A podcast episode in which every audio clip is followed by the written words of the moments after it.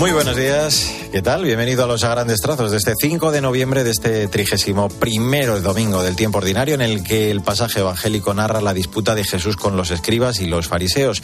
Haciéndose eco de los profetas del Antiguo Testamento, Cristo condena su hipocresía fundada en la presunción de ser justos ante Dios. Vamos ya en este arranque con ese primer vistazo a la palabra del Señor, con el apunte de Jesús Luis Acristán. Buenos días. Buenos días. Después de tantas discusiones con ellos, Cristo pone al descubierto la falsedad de los maestros de la ley. Gracias, Jesús. Eh, el Señor, que es el ejemplo a imitar, siervo de Dios que da la vida por sus ovejas. No hay más título, no hay más cargo, no hay otra condición más que la de hermanos unos de otros. Pues así comenzamos los a grandes trazos de este primer domingo de noviembre.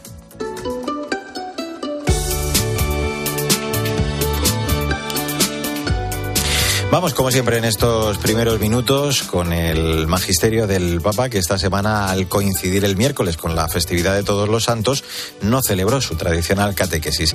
Lo que se hizo fue rezar el Ángelus, en el que se refirió a la santidad como un don y un camino que puede cambiar nuestras vidas siempre que se acoja con responsabilidad y esfuerzo, porque solo así decía podremos, unidos por el amor de Dios, emprender el camino hacia la santidad. I santi non sono eroi irraggiungibili o lontani, ma sono persone come noi, sono i nostri amici, Pues eso, eh, no son héroes inalcanzables o lejanos, sino que son personas como nosotros, nuestros amigos los santos, cuyo punto de partida es el mismo don que nosotros hemos recibido, el del bautismo. Los santos son nuestros hermanos, nuestras hermanas mayores, con los que podemos contar. Nos sostienen, decía el Papa, cuando en la ruta erramos en el camino. Con su presencia silenciosa nunca dejan de corregirnos. Son amigos sinceros en los que podemos confiar porque siempre desean nuestro bien.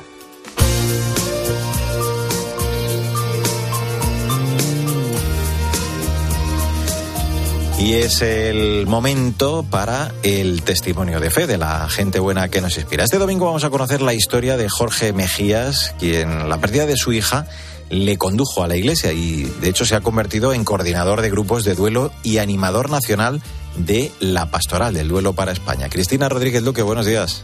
Buenos días a todos. ¿Qué tal, Mario? Jorge Mejías es ingeniero y tiene dos hijos, uno en la tierra y una hija en el cielo. Su pérdida, con tan solo 16 años, les llevó a un momento intenso de búsqueda espiritual. La muerte es algo que nadie quiere hablar de ello. Lo cierto es que sí padecí mucho, claro, porque soy humano y soy de carne, pero, pero también mmm, fue un proceso como muy lleno de amor, de búsqueda y de apertura a tratar de entender el, el, el, hecho de la muerte. ¿no? Esta experiencia de dolor les condujo a la Iglesia Católica y hoy es coordinador de grupos de duelo y animador nacional de Pastoral de Duelo para España. A los 10 meses de, de, morir nuestra hija nos casamos por la Iglesia, porque no estábamos casados por la Iglesia, y bueno, pues a partir de ahí pues fue un, un renacimiento de nuestra fe que estaba olvidada desde nuestro bautismo. Esta pastoral impulsada por los religiosos camilos permite distinguir lo que es gestionar el duelo con y sin Dios y está extendida ya por 11 países. El primer grupo de, de ayuda mutua al duelo resurrección se crea en, en, Buenos Aires, en una parroquia de Buenos Aires, son grupos parroquiales. Ha ido creciendo el concepto con el tiempo y bueno, pues ya hay grupos resurrección en prácticamente todos los países de Latinoamérica y en España. Entonces, eh, actualmente eh, este concepto está implantado en 11 países de, de habla hispana. Una pastoral que invita a poder mirar al cielo y a la esperanza de la vida eterna, en la que han ayudado ya a cientos de personas a ver que la muerte no es el final. Buen domingo y hasta la semana que viene.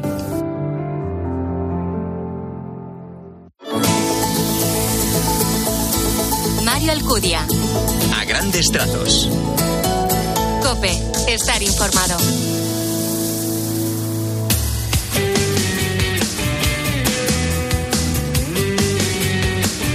En a grandes trazos, en este 5 de noviembre, la actualidad de la Iglesia en España. Los obispos han celebrado esta semana una asamblea plenaria extraordinaria de la Conferencia Episcopal Española para abordar de forma urgente el informe presentado por el Defensor del Pueblo el pasado 27 de octubre sobre los abusos sexuales cometidos por miembros de la Iglesia. Sandra Madrid, buenos días. Buenos días, Mario. Los obispos manifestaron su dolor por el daño causado por algunos miembros de la Iglesia con los abusos sexuales y reiteran su petición de perdón a las víctimas. Asimismo, han manifestado el deseo de trabajar conjuntamente en la reparación integral de las víctimas y profundizar en los caminos para su protección, acompañamiento y la prevención de los abusos. Las víctimas son el centro y así lo han manifestado en la reunión plenaria de este lunes, explicaba en rueda de prensa el cardenal Juan José Omeya además del dolor y la petición de perdón, y yo lo hago en nombre de todos, el trabajar conjuntamente en la reparación integral de las víctimas, en el acompañamiento de ellas y profundizar en el camino para su protección y sobre todo la prevención de abusos. En eso estamos, llevamos tiempo en las distintas oficinas que tiene la Iglesia y que tiene también la Conferencia Episcopal para coordinar, estamos trabajando en esa línea. En esta línea, la nota de prensa de la Asamblea Plenaria señalaba que de todas formas un solo caso de abusos es intolerable. La Iglesia Católica en España lleva años trabajando en poner fin a esta lacra y va a seguir haciéndolo incorporando a su esfuerzo diario las recomendaciones. La Iglesia quiere contribuir a erradicar los abusos sexuales en la infancia, no solo en la Iglesia, sino en toda la sociedad y pone al servicio de la misma su triste experiencia para hacerlo con espíritu de colaboración.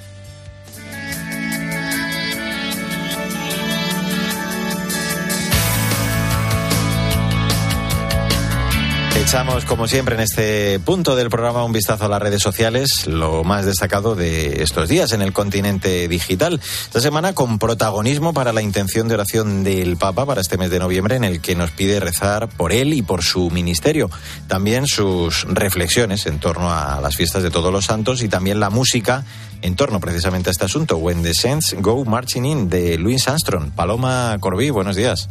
Buenos días, Mario. Comenzamos el mes de noviembre y el Santo Padre ha publicado la intención de oración para este mes por el Papa. Pidan al Señor que me bendiga, ha compartido el Santo Padre, y ha añadido, la oración de ustedes me da fuerzas y me ayuda para que pueda discernir y acompañar a la Iglesia escuchando al Espíritu Santo. Oremos por el Papa, para que en el ejercicio de su misión siga acompañando en la fe a la Grey que le ha sido encomendada por Jesús y siempre con la ayuda del Espíritu Santo. Además, en esta semana de celebración del Día de Todos los Santos, el Papa Francisco ha compartido a través de su cuenta de Twitter este mensaje. La santidad es un don de Dios que hemos recibido en el bautismo. Si lo dejamos crecer, puede cambiar completamente nuestra vida, iluminándola con la alegría del Evangelio. La santidad es un don que se ofrece a todos para tener una vida feliz.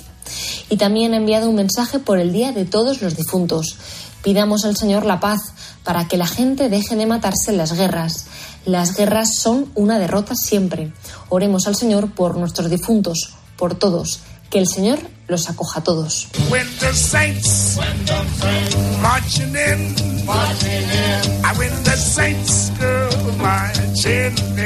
Compartimos la canción de Louis Armstrong When the Saints Go Marching In, que habla de cuando los santos marchan con nosotros para ir a su encuentro en el cielo. Feliz domingo y hasta la semana que viene.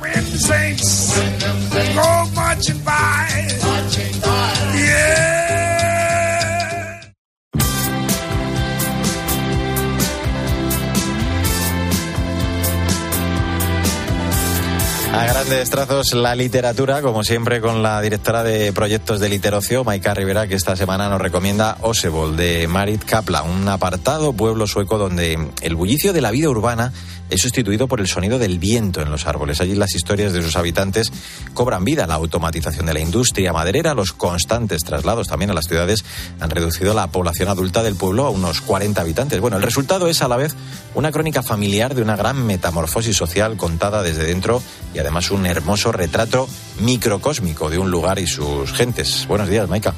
Buenos días, Mario. Te cuento que era otoño de 1970 cuando la periodista Merit Kapla llegaba de bebé al apartado pueblo de Osebol, en el medio oeste de Suecia, en brazos de sus padres. Echando la vista atrás, entiende que su vida en Osebol terminó muchas veces con cada mudanza, hasta 2007, que fue cuando su padre enfermó de Alzheimer.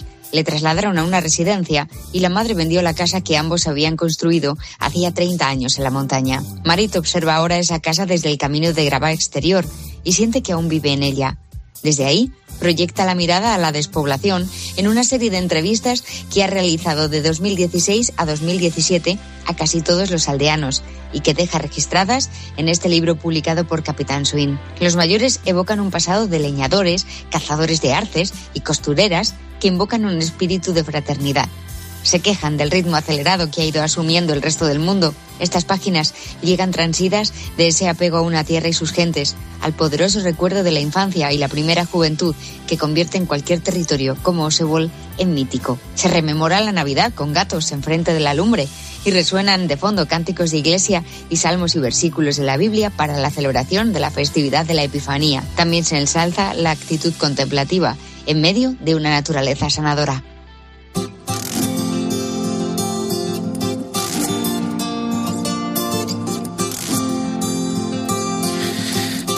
5 de noviembre, tiempo para la actualidad de la Iglesia en el mundo. Este domingo vamos a viajar hasta el Líbano para acompañar a Cáritas en este país que se está preparando para afrontar una guerra que podría expandirse en toda la región. Esteban Pítaro, buenos días. Muy buenos días, Mario. Alertas a las necesidades del mundo y de nuestra iglesia, te propongo viajar a Medio Oriente y en particular al Líbano. Son semanas, por supuesto, de mucho miedo por la guerra, pero también de solidaridad. El padre Michel Abud, presidente de Caritas Líbano, explicó estos días en declaraciones reproducidas por Vatican News que su casa está muy cerca de la frontera, que se están marchando del pueblo como todos sus vecinos, pero Caritas Líbano allí estará y está presente preparándose para actuar ante la urgencia de proporcionar ayuda humanitaria inmediata, ofreciendo incluso la vida, ofreciendo y buscando asistencia para refugio, apoyo social, alimentos y atención médica. Pero, advirtió el padre Abud, los recursos son limitados y las necesidades podrían ser enormes, por lo que el padre Abud pidió que todos nos preparemos para la ante la escalada de violencia, responder con una escalada de solidaridad los esfuerzos de las cáritas del mundo, de las organizaciones humanitarias cristianas del mundo, son nuestros esfuerzos, Marios.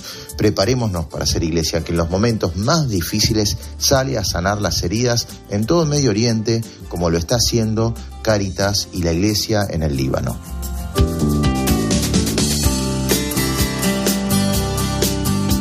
El primero entre vosotros será vuestro servidor, el que se enaltece será humillado y el que se humilla será enaltecido. Es 5 de noviembre, 31 domingo del tiempo ordinario. Vamos con el comentario, el post, la aplicación de este evangelio para esta semana que iniciamos con Jesús Luis Acristán. De nuevo, buenos días. Saludos de nuevo. Ser cristiano es ser honrado y hablar de Dios con las buenas obras porque Fray Ejemplo siempre es el mejor predicador. Pues hablemos con las buenas obras, como dice Jesús Luis.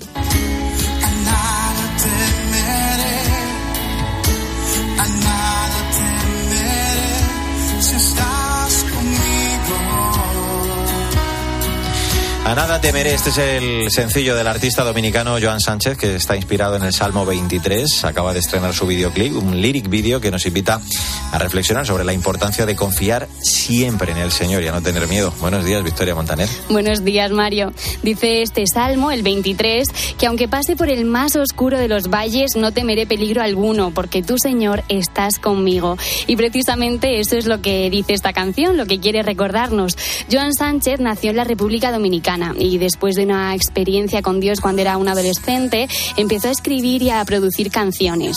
Lleva 25 años dedicados a la música católica y sus temas se cantan en miles de parroquias y comunidades alrededor del mundo. Es uno de los artistas católicos más conocidos e influyentes a día de hoy. Entre sus temas más conocidos destaca El Rey de mi vida. Y Joan ha cantado en España en una ocasión solamente, fue el año pasado, para participar en el multifestival Laudato Fest de Roquetas del mar. Pues eh, la verdad que además eh, su presencia en Roquetas eh, de Mar sí que bueno pues ha sido reconocida, claro que sí, aquí en España. Vamos con la frase del día. La célebre frase de San Juan Pablo II: No tengáis miedo, abrid de par en par las puertas a Cristo. Vaya pedazo de frase. Hasta el próximo domingo. Adiós, Mario.